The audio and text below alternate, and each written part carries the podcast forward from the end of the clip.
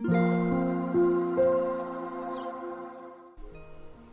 い。どうも皆さん、こんにちは。メンタルコーチ、カズマです。ということで、夢を叶えるメンタルラジオへようこそ。今回は、まあ、どれぐらいの尺になっているかわからないんですけど、まあ、1時間ぐらい、こう、ゆったり喋っていきたいと思うので、ぜひね、まあ、作業 BGM に使っていただいてもいいし、通勤中だったり、まあ、これぐらいのテンション感で話すので、まあ、寝る前とか、こうリラックスしたい時に、ぜひね、聞いていただければなと思います。で、いつもね、聞いていただいているリスナーの方は、僕がすごくこう、モチベーションの話だったりとか、こう、人生、こう、もっと楽しく強く生きていこうよ、みたいな、こう、すごく前へ向くエネルギーで話しているんですけど、今回は、こう、なんだろうな、立ち止まるじゃないですけど、僕の、いつも話している内容が陽だとしたら、今回は陰の部分を話していきたいと思います。やはり人っていうのはね、こう表裏一体というか、裏表だったりとか、プラスマイナスみたいな、こう陽の部分もあれば陰の部分があるんですよね。で、SNS っていうのはやはり自分が見せたい部分をね、あの、見せれるんで、どうしても陽の部分が多くなってしまうんですよね。だけど、僕は陰の部分がすごい大事なんじゃないかなっていうのをクライアントの方だったりとかね、最近話していて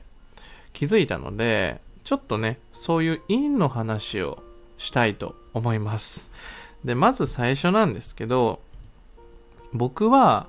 えっと、実行力とか、うん、なんだろうな。なんだろうな。こう、計画を立てることが好きなんですよね。うん、目標設定とか、うん、1ヶ月間これをやるぞみたいなね。そういうふうに計画を立てるのは好きなんですけど、大体、うんと、計画を立てるときっていうのは、うんとね、自分に対しての期待値がすごく高くなっているんですよ。うん。例えば、これをやったら痩せるなとか、これをやったら絶対うまくいくみたいな、まあ、案は、うん、誰でも思いつきますよね。例えば毎日10キロ走れば痩せるだろうって。うん。でも大事なのっていうのは、それがまあ実行できるわけ、できるかどうかなんですけど、僕はやっぱりこう計画を立てることに満足してしまいがちで、もう何百回何千回と自分の計画倒れを経験しているわけですよね。なので、僕が大体今これをしていますみたいな話っていうのは、結構短期的に終わることが多い。うん。例えば22時に寝るっていうのも、今はもう全然できてないです。はい。22時に寝たいなと思ってるけど、やはり、うんと、まあ仕事の今のリズムだったりとか、まあ量が結構今は以前よりも多くなったので、それも僕の考え方が変わったんですけど、そういう風に、まあ今だと24時に寝れたら最高みたいな。だいたい2時とかに寝て、うんと、まあ奥さんの出勤の送迎をやるので、だいたい8時ぐらいに起きるんですよ。うん。なんで僕は22時に寝てる時期もあったけど、今はだいたい24時とか、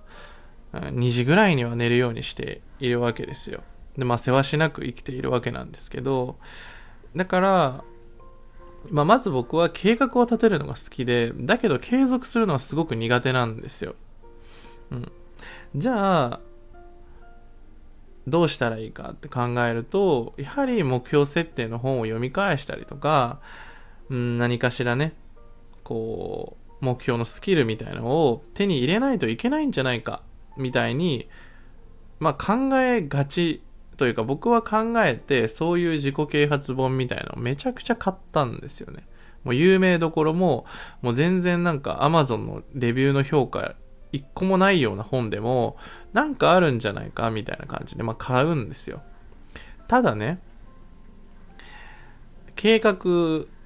はしたいんだけど、継続できない僕がそんなに大量の本を買っても読めないんですよ。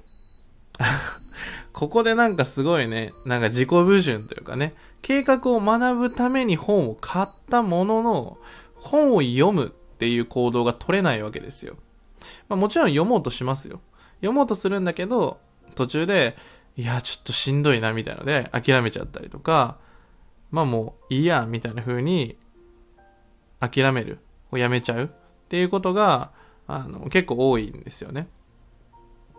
なので、じゃあね、僕みたいな、うん、自分のことをね、あの、基本的に見えっ張りな時っていうのはうまくいかないなって思うんですよ。僕はね、プライドが高い人間だなと思うし、やっぱよく見られたいとか、うん、いい人に見られたいとか、なんか尊敬されたいとか、まあ、いわゆる承認欲求みたいなのが高いんですよ。高いがゆえに、うんと、ビッグマウスみたいなね、ことを言っちゃいがち。うん。まあ、今変わったかどうかって言われると、その性質は変わってないんですけど、えっとね、やってみて思うのは、そのね、いい人に見られたいっていう願望を一つ叶えることってすごい大変だなって思ったんですよ。例えばですよ、いい人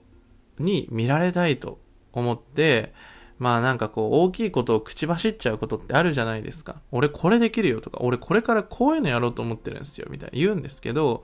えっと実際それをやることじゃなくて言うことに満足しちゃう。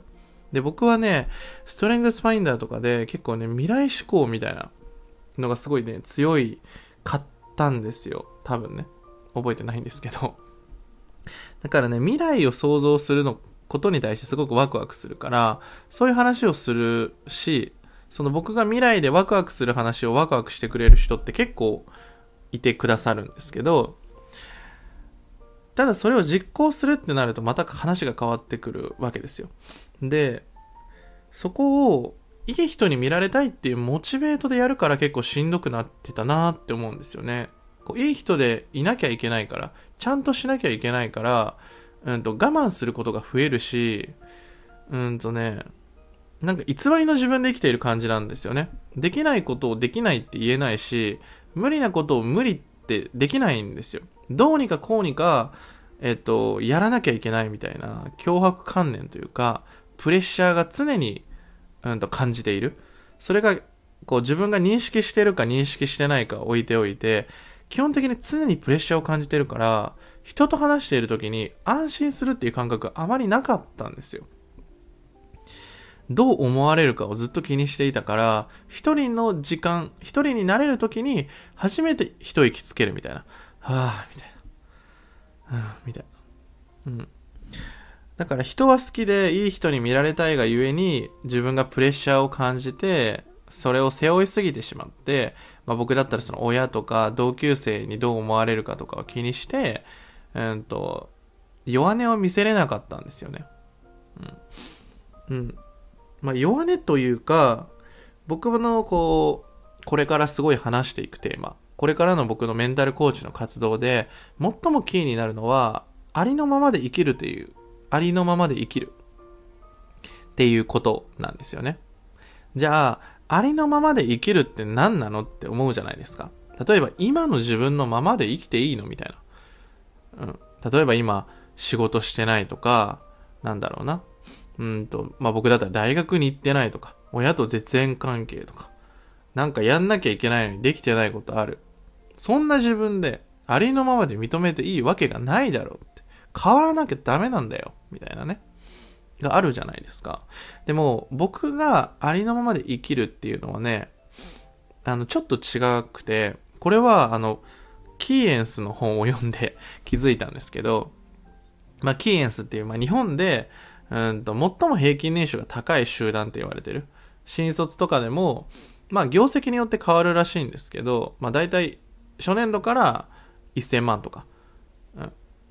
2000万、3000万。だから、まあ、10年ぐらいで、うんと、もう30、20代の間に家が買えるみたいなのね、なんか、都市伝説的に言われている会社があって。で、その本に書かれてた内容がすごい面白くて、それは僕が、あの、お世話になって営業をやってる人が、あ、この本おもろいからね、読んでみなよ、あ、読めないんでちょっと教えてくださいって言って教えてもらったんですけど、その、まあ、ケイエンスっていうのは、すごく管理されているんですよ。営業の会社なので、まあ、たくさん、営業って本当にシンプルで、えっ、ー、と、例えば制約率を上げるため、というか、えっ、ー、と、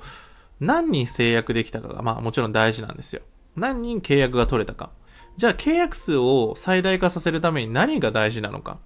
これちょっとクエスチョンなんですけど、ちょっと皆さん考えてみてください。契約数を、えっ、ー、と、多くするためには、もし、例えばですよ、あなたが営業マンだとします。新卒で入りました。今から営業で、例えばナンバーワンを目指しますってなった時に、何が大事だと思いますか？例えば、まあ、知識とか、うん、例えば、トークスキルとか、例えば、ビジネスマナーとか、いろいろありますよね。うん。まあ、ズバリね、答えを言っちゃうと、アポ数なんですよ。アポ数っていうのは、自分がどれだけの人に営業をかけたか、その人数ですよっていう書いてあるんですよね。だから、えっ、と、契約数を増やしたいんだったら、たくさんの会社に会いに行って営業してください。それだけなんです。って言ってたんですよね。え、それ、ね、いろいろ知識とかもいるし、なんかセールストークとか、そういうのもいるでしょみたいな。いや、もちろんそうなんやけど、多くの営業マンが売れないのは、営業にしに行かないんだよって言ってたんですよね。ああ、なるほどな、みたいな。で、なんでかっていうと、めんどくさいからなんだよ。人間っていうのは弱いから、うんと、営業をやるってね、モチベーション高い時はやるけど、モチベーション下がった時はやんなくなるんだよ。それを防ぐために、キエンスは仕組みを作って、なんか電話で何時何分から、あの、話したかとか記録されるんですって、すべて。だから、どっかに会いに行きますって言って、会社出て、どこにいたかとか、GPS とか、そういうのがあって記録してるらしいんですよ。で、なんでそんなことをしているのか、全部記録を取って、本当に仕事してるかどうかを管理してるのかっていうと、それがありのままでいるっていうことがすごく大事になってくるらしいんですよね。で、ケイエンスで働いている時に、あの、営業でね、成果が出ないことで怒られないらしいんですよ。うん、なんでお前成果出ないんだみたいな風には怒られなくて、何で怒られるかというと、嘘をついた時だそうです。うん、例えば、行ってもないのに行きましたって嘘をつくとか、データを改ざんしたりとか、うん、そういう風に嘘をつくというのは徹底的に詰められるらしいです。うん、その時に僕はすごい、はって思って、ありのままで生きるっていうのは、嘘をつかないで生きるっていうことなんだなと思ったんですよね。うん。じゃあその嘘をつかないで生きるっていうのはどういうことかというと、人に対して嘘をつかない。もちろん大事です。でもどうしても僕たちっていうのは弱いから嘘をついてしまいますよね。ごまかしたくなる。強く見せてしまう。大きく見せようとしちゃう。自分はこんなにうまくいってるんだって対抗しようとしちゃう。それもある。だけど、もう一つが、自分に嘘をつかないっていうことだと思うんですよね。うん、僕は、うんとね、今はこういう風になんだろうな。リラックスして入れれるけど、前はそうじゃなくて、うんと、常に成長しなきゃ、みたいな思いがすごい強かったんですよね。そうしないと、うんと、例えば僕だったら個人事業主だから、売り上げが立たないとかね。行動しなきゃいけないみたいな風にしてたんですよ。だからすごくプレッシャーだったし、モチベーションを上げようと頑張っていたし、うーん、うん、こう、いろんなことをしてましたね。頑張って発信したりとか、いろんなことを頑張ったりとか、うん、もっともっと上に上にっていうエネルギーですごい頑張ってたんですよ。で、もちろん成果は出たし、うんと、周りからもね、お、すごいじゃん、カズマって言われること多くて、満たされたんですけど、結局、その満たされるっていうことは永遠に枯渇するんですよね。こう、終わることはないんですよ。うん。だから、ずっとね、そこに縛られていて、で、ありのままで生きるっていうのは、僕は、うん、心地よく生きることだと思うんですよね。うん、ありのままで生きるっていうのが僕は大事だと思うのは自分に対して嘘をつかず、人に対しても真摯に付き合っていくことによって、すごく、うんと、クリーンな人間関係が送れると思うんですよ。うん。クリーンなね。こう、リラックスした状態とか、無理しないとか、大きく見せなくてもいいし、え、っと、なんだろうな。すごい人に見せなくてもいい。ちゃんとしてる自分じゃなくてもいい。ただ、ありのままの自分を見せていけばよくて、でも、うん、どうしてもありのままで見せるのって怖いですよね。僕もありのままで見せようって決めてもできなかったんですよ。てか、それどうやってやったらいいのみたいなことを考えるんですよ。うん。で、ここで僕はすごい大事だなと思うのは、一つ目は、やっぱり、こう自分が抱えているものとか、過去と向き合うことがすごい大事だなと思うんですよね。うん。で、過去の自分がどんな人生を歩んできたか、そして、いろんな後悔とか失敗とかあったけど、それをありがとうって言えるかどうかがすごい大事だなと思うんですよね。劣等感だったりとか、コンプレックスみたいなところって、その痛みを、うんと、受け入れずに、どうにか自分を変えることによって乗り越えてきた人が多いんじゃないかなと思うんですよね。例えば勉強ができないっていう自分に対してコンプレックスを持ってる人は、勉強ができない自分に価値がないと思っていたりとかね。うん。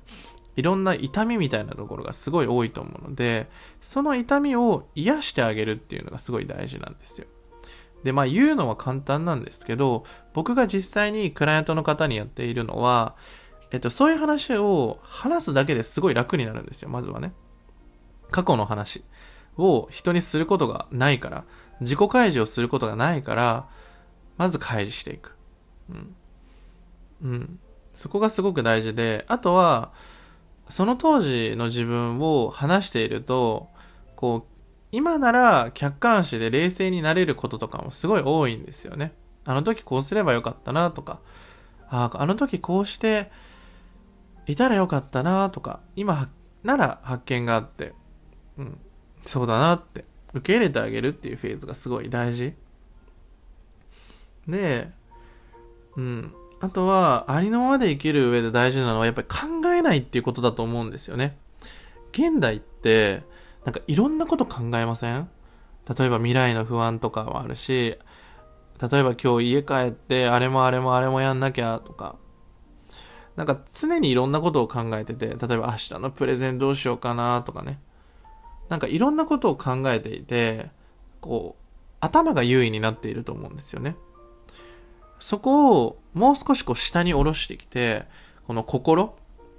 に落とし込むっていうのがすごい大事だなと思っていて、それをなんか体感できるようなイベントを来年からあのやっていきたいなと思っているんですよね。これはあの計画とかが苦手な僕でもそれはやりたいなと思ってるんですよね。うん。そんなになんか派手派手しいイベントじゃなくて、みんなでお話ししたりとか、ご飯食べたりとか、なんか瞑想したりとか、そういう、うんと考えなくていいアクティビティ、うん、本当に子供の時に戻るとか、それこそ生まれた時みたいな、こう何もわからなかった時みたいな、それこそサウナでいう整っているみたいな状態を作れる場所なんか、もっとできたらいいなと思ってるんですよね。整うもすごく素敵なんだけど、そこにはなんか対話が存在しないから、なんか一人でちょっと寂しいなと思うので、僕はなんかこうみんなで共有するとか、うん、そういう集団の集団意識みたいなところがすごい大事だなと思うんですよね。手と手を取り合うじゃないですけど、えっ、と、この世界に自分は孤独じゃないみたいな。そういう感覚とか、ああ、なんか楽しかったな、このイベントって思ってもらえたら、めちゃくちゃいいなと思っていて、だからちょっと変わったイベントが多いと思います。うん、これってメンタルコーチに関係あるんかなみたいな思ったら、単純にそのイベントにちょっと行ってみたいな、みたいな。そういう輪を増やしていきたいなと思うので、あの、ぜひ勇気を出して飛び込んでもらえたらなと思います。うん。そこかなやっぱりありのままで生きるで、僕のその陰の部分っていうのは、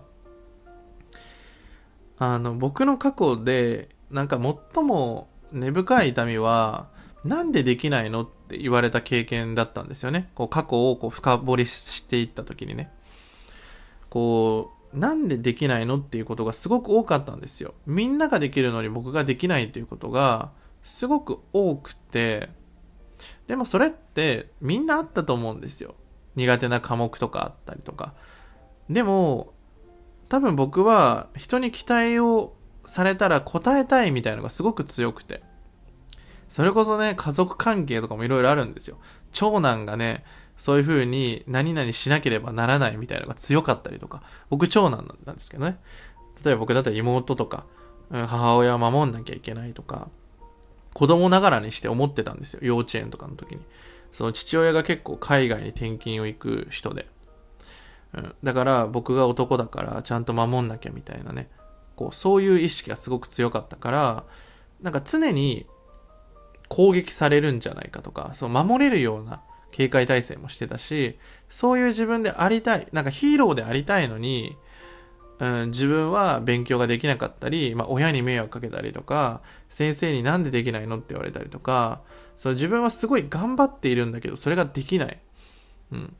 でもできなきゃいけない。なんでできないんだろうっていうところで、すごい自分を否定した経験がすごく多かったです。で、僕はね、すごいなんかね、何も考えずに話す人だったので、思ったことをポンって言っちゃうんですよね。それで、まあ、例えば、思ったことを言って誰かを傷つけちゃうことがあったりとか、先生に、その失言みたいなことをしてしまってね、僕は面白いと思って言ったんだけど、ブチ切れられちゃうみたいなこともあって、そのお前が喋ると人を傷つけるみたいなことを言われたことがあるんですよ。で、こういう言葉って、やっぱね、無意識のうちに忘れるんですよ。多分皆さんもちっちゃい時に言われた言葉とかもあるんですよ。で、それを、えっと、消化できてないパターンが多い。えっと、それを恨むとか、マイナスに振っちゃうと、多分その自分が今に至っちゃうから、僕はその時の自分をどうやって癒すかが大事だと思うので、うん、僕は、あ、そういう時があったなって。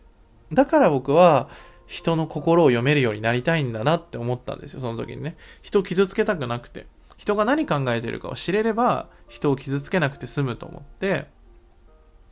自分でね、いろいろ考えて、相手の気持ちを読んだりとか、まあ、自分に仮面をかぶってね、あの、自分の意見とか思いみたいのを言うと人が傷つくとって思って、そういう話しなかったんですよ。だから僕親友もいなかったし、うんと、彼女はね、学生時代いたけど、なんかね、うまくいかないことが多かったですね、恋愛は。うん。そこも話すと長くなるんですけど、簡単に言うと、その、他人と恋人だと恋人ってすごい距離が近くなるじゃないですか。僕にとって家族みたいな距離感になっていて、守るべき存在になるわけですよ。だから、すごいちゃんとしなきゃみたいな。だからその付き合う前と付き合った後に性格がめちゃくちゃ変わるみたいな。いつもすごい僕は適当で、なんか適当に笑ってる人だったけど、あの、付き合ってから、なんか思ってることとか言えなくなったりとか、すごい考えるようになったりとか、それで何考えてるか分かんないって言われてね、振られたことはありますね。はい。とか、結構僕はそういう経験があっで今の僕ができているなって思うんですよね。だからメンタルに興味持ったなと思うし、うんと、人の痛みみたいなのをすごい共感する、うん、力は結構強いなと思います。うん。みたいな感じで、うん、僕のその陰の部分ですね。だから僕はもういい人やめますっていうツイートを最近して、あの、何かこう大きいことを言ったりとか、前に進むとか成長するってすごい大事なんですけど、僕は前へ進むためにまず大事なのは、うんと、イメージしてほしいんですけどね。えっ、ー、と、例えば今から、えっ、と、100メートル本気で走りたいって思った時に、えっ、と、じゃあ、俺は絶対100メートル早く走るんやって思って、えっと、速くなることはあるかもしれないけど、それがベストタイムかどうかわかんないじゃないですか。うん、僕はその100メートル走るときにそういう風に気合を入れると、体が硬直すると思うんですよね。こう、肩に力が入ったりとか、こう、体がこわばるみたいな。うん。だから、頑張るぞって思った時って力が入ってると思うんですよね、体に。うん。でも、本当に瞬発力を上げるには、体に力を入れずに、こう、脱力してるぐらい、うん、リラックスしてる状態の方がパフォーマンスが出ると思うんですよ。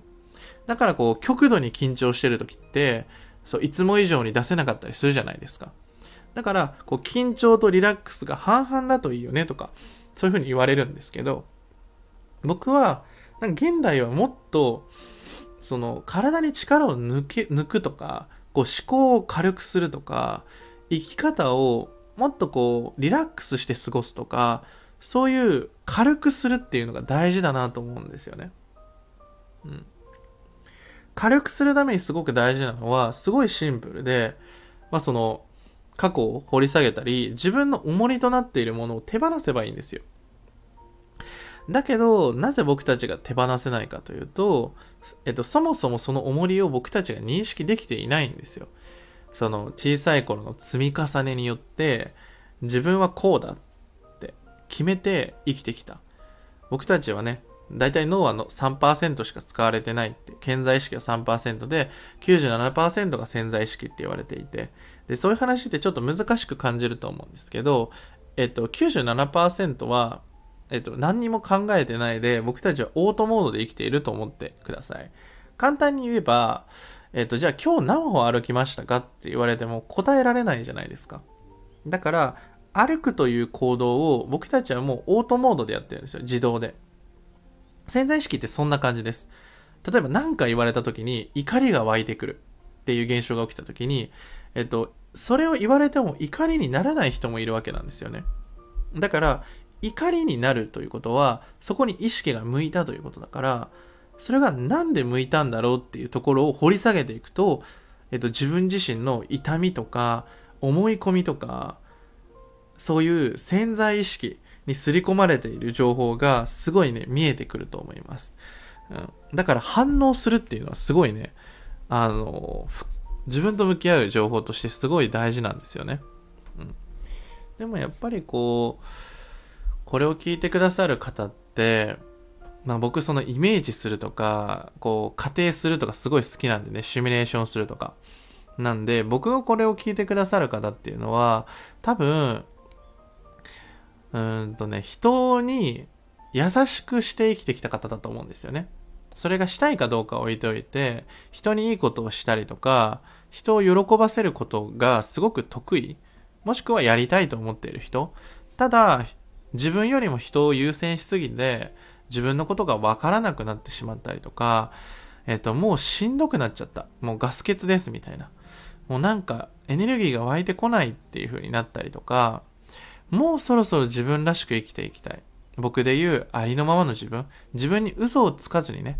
誰かを幸せにするために自分を不幸せにする生き方はしたくないなって。平気でそれがね、できちゃう人だと思うんですよね。自分の幸せとか、自分が楽になることよりも、誰かを楽にするっていうことを、本当にもう無意識でできちゃう人がいる。聞いてくださると思うので、ぜひ僕は伝えたいんですけど、本当に、あなたが、あなたがね、本当に自分がありのままで生きられるようになったら、今の10倍はエネルギーが湧いてくると思います。今まで頑張ってたことを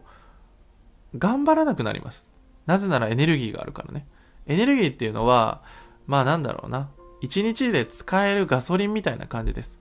うん、やはり、例えばね、睡眠してないとか、寝不足みたいな時って元気出ないじゃないですか。なんかいつもできてることがめんどくさいなって思ったりとか、こう怠惰になってしまうみたいな。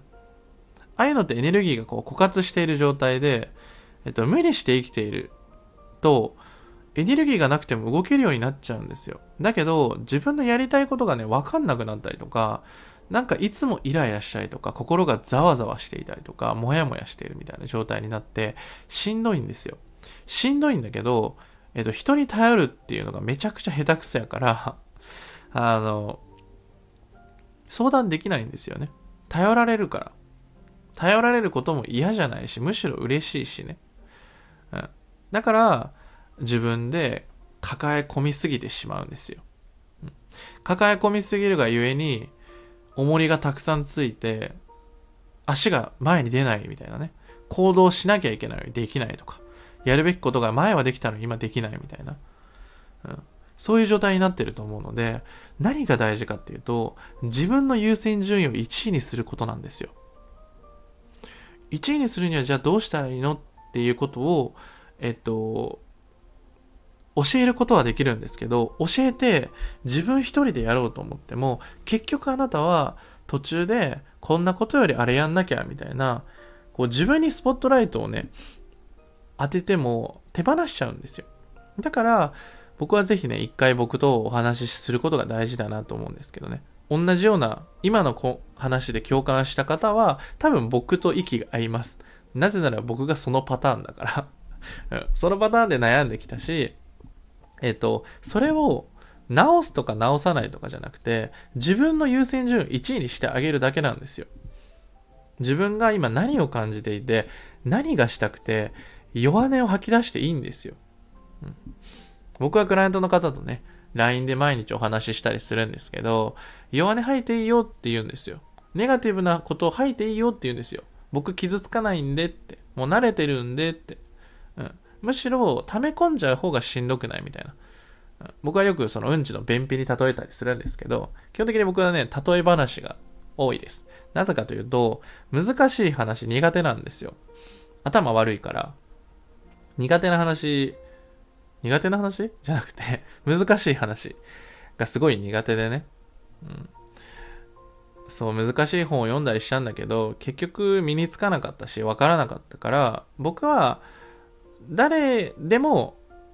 わかる話をしたいなと思ってるんですよね。だから、あんまり難しい言葉って使ってないと思うんですよね。単語とか。なんか横文字長いやつとかね。使わないようにしていて、僕がわかんないから。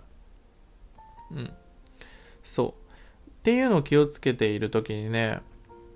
あの、ある人にね、あの、カズマくんすごいねって褒められたことがあって、えどその人はね、えー、何やってたかな？経営をやってる人かな？経営やってて本当もう45歳とか、すごい大ベテランの経営の方で、あの、ツイッター経由でね、お会いさせていただいた時に、その、すごく頭がいいねって言われたんですよ。いやいや、僕頭良くないですよって言ったんですよね。そしたら、そのね、難しい言葉を難しく使うのは意外と簡単なんだよって言われたんですよ。え、そうですかって。僕すごいできないですけどねって。だけどね、難しい言葉をみんなに分かりやすく伝えるのっていうのはすごく難しいことなんだよって言われたんですよ。あ、そうなんですかみたいな。え、そんなこと思わなかったですみたいな。難しい言葉を誰でも分かりやすく伝えるのっていうのはすごい頭がいいし人が本当に幸せになる話し方ができる人だよって言われて僕はより一層ね分かりやすい言葉にしようと思って、うん、頭の良し悪しとか能力あるなしでこう分けるんじゃなくて自分がしたいって思ったことを叶えられる人でありたいなっていうのは思っていて。うん。だから、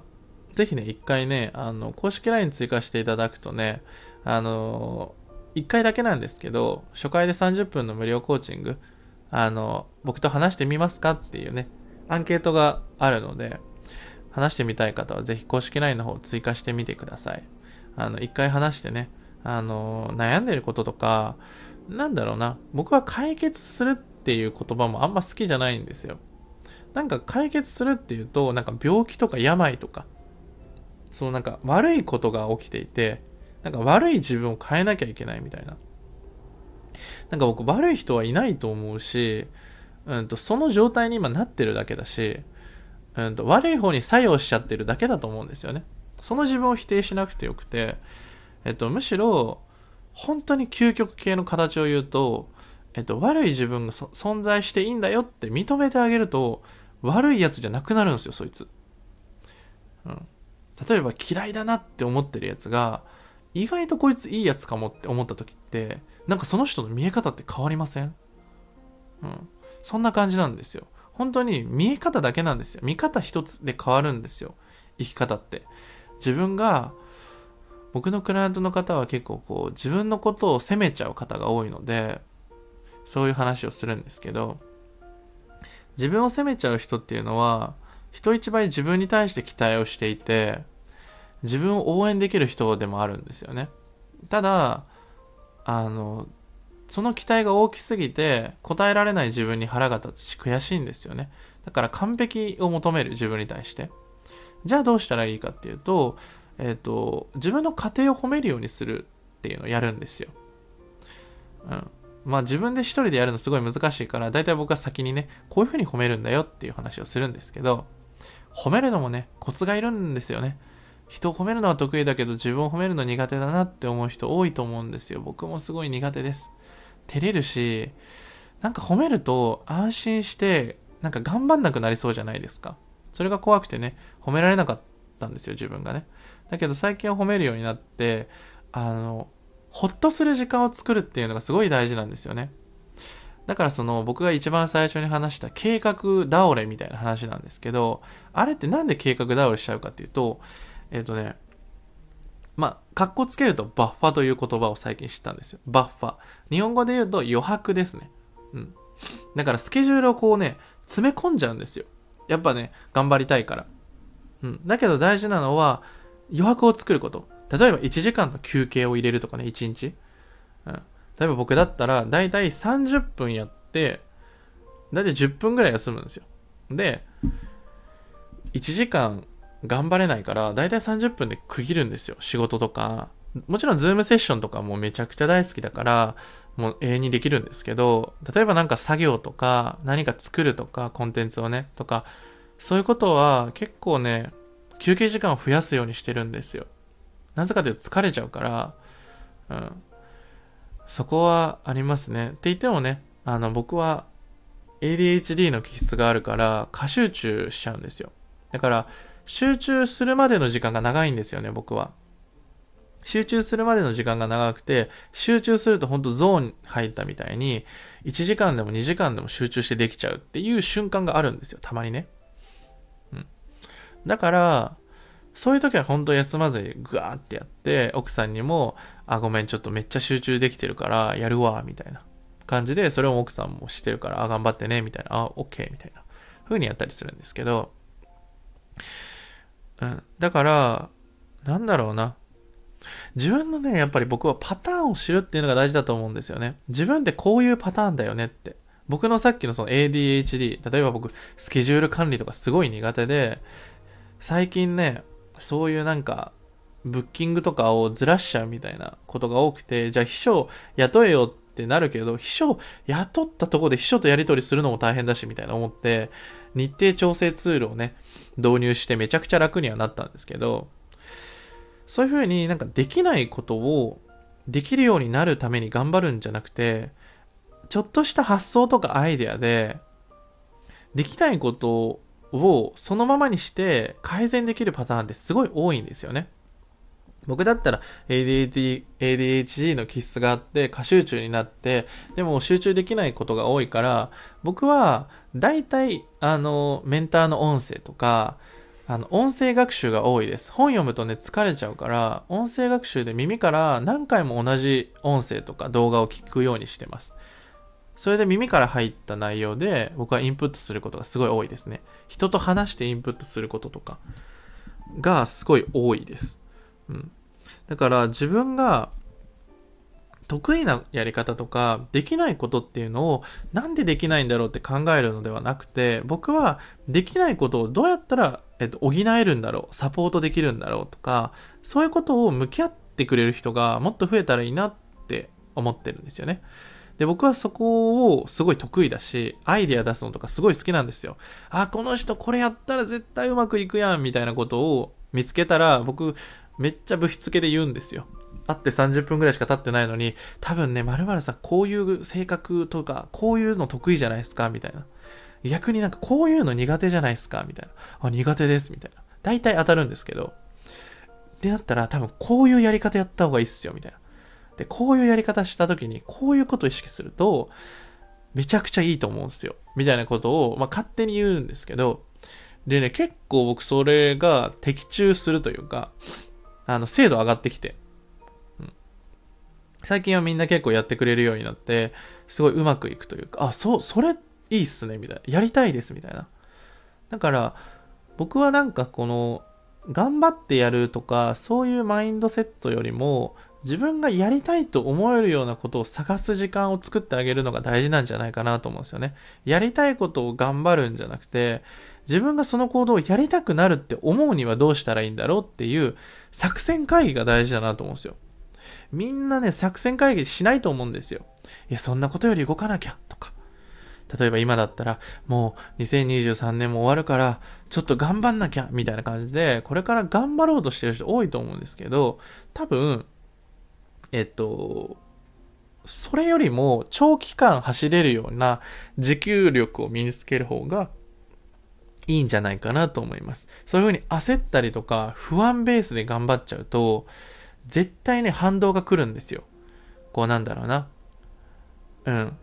反動が来てめっちゃしんどくなるんですよね。それでもいいんだったらやってもいいと思うんですけど、僕はその反動がすごいきついなと思ったんですよ。こう短期間でグワーって頑張って、で、短期間でガスガス欠になって倒れちゃうみたいな。うん、無理するとそういうことが起きるんですよね。だけど、えっと、例えば同じことをしていても、その向き合い方とか考え方みたいなのがちょっと変わるだけで、無理じゃなくなるんですよね。肌からは無理してるように見えるんだけど、自分にとってはすごい楽しい。今やってて。うん、睡眠がもし取れないかったとしても、すごい毎日楽しいからエネルギッシュみたいな。逆にたくさん寝れてるんだけど、えっと、自分のやりたいことができてない時ってエネルギー下がるし、元気ないんですよね。声もちっちゃいし、姿勢も悪いし、うん、負のオーラが出てるみたいな。ネガティブなことばっか考えちゃうし、人を責めたくなったり、イライラすることが増えるみたいな。うん。なんで、僕は、うん、自分がやりたいなって思うことを探せる時間を自分にプレゼントしてあげてもいいんじゃないかなと思います。僕はそういうふうにやりたいことを一緒にこう考える。まあ僕はワクワク、ワクワクはちょっと嘘ですね。計画、うんと、会議とか言うんですよ。自分のやりたいこととかを本当にこうアイデアみたいな感じでいっぱい言っていくっていう、そういうことをすることによって、こう自分の中のワクワクとか忘れちゃってたね、やりたいなって気持ちとかが少しずつね、思い出してくるんですよね。だから、そこがすごい大事なんじゃないかなと思います。だから僕は頑張る人も最高に応援するし、えっと、頑張れないっていう人も最高に応援します。だってそれってありのままで生きているってことだから。僕も頑張りたいなって思ってガッてやってる時期あります。まさに僕は今です。今すごい僕はたくさんのことをやりたいと思って、あの、結構スケジュールをタイトにしてます。だから僕多分2月ぐらいに結構ゆったりしたスケジュールになるなと思ってるので、12月 1, 1月はちょっと自分をね、応援して、ちょっと頑張ろうかなと思ってるんですよね。うん。だからどっちも正解だし間違いじゃなくて、自分がしたい方を選べばいいんですよ。うん。それがありのままで生きるっていうことだから、ぜひ皆さんもね、ありのままでぜひ生きてみてください。ということでね、ちょっとね、長いバージョンで今回ね、こうゆっくり話してみたんですけど、いかがだったでしょうかね？いつも聞いてるトーンとかスピードよりもかなり遅いと思うので、もしね、評判が良ければ、これからやっていきたいと思うので、ぜひね、あの、もし可能だったら、ここまで聞いてくださるね、方はもう僕のファンでしょ。それは。うん。ファンと言ってもいいでしょ。うん。うん、私ファンですって思ってくださる方とか、最後まで聞いたよって方は、ぜひね、コメント一言でいいので、最後まで聞きましたって何か感想一言でも添えていただけたら、あの、次、もう一回撮ろうって思えるような気持ちになるのでね。あの、もし全然コメント少なかったらやめますけど うん。うん。僕はでもすごいありのままで生きるっていうのがすごい大事だと思うし、自分をどれだけ軽くして柔らかく生きていくのかが、これからすごい大事なんじゃないかなと思うんですよね。うん。本当に。みんな自分をワクワクさせてね、ふわふわさせて適当にね、あの、ゆるく生きていきましょう。ということで、まあ、もし僕のね、まだ一回も話したことない、そして僕のコーチングちょっと一回受けてみたいなって方は、公式 LINE 概要欄、コメント欄にあるので、そちらからね、僕の公式 LINE 追加していただくと、あの、アンケートがあるので、そこで30分の無料コーチングをね、あの、受けますみたいな欄がね、今はあるので、もしかしたらちょっと多くなったらね、閉鎖しちゃうかもしれないんですけど、ちょっと僕もキャパがあるのでね。うん。なので、できれば早めにね、あの、それこそ、まあ、年内とかにちょっと勇気出して一歩踏み出したいなっていう方は、ぜひね、早めに今すぐ追加してご連絡ください。ということで、また、ぜひね、コメント皆さん送っていただけたらすごく嬉しいです。ということで、本日のラジオはこれで以上になります。皆さん、素敵な一日をお過ごしください。では、また。じゃあね。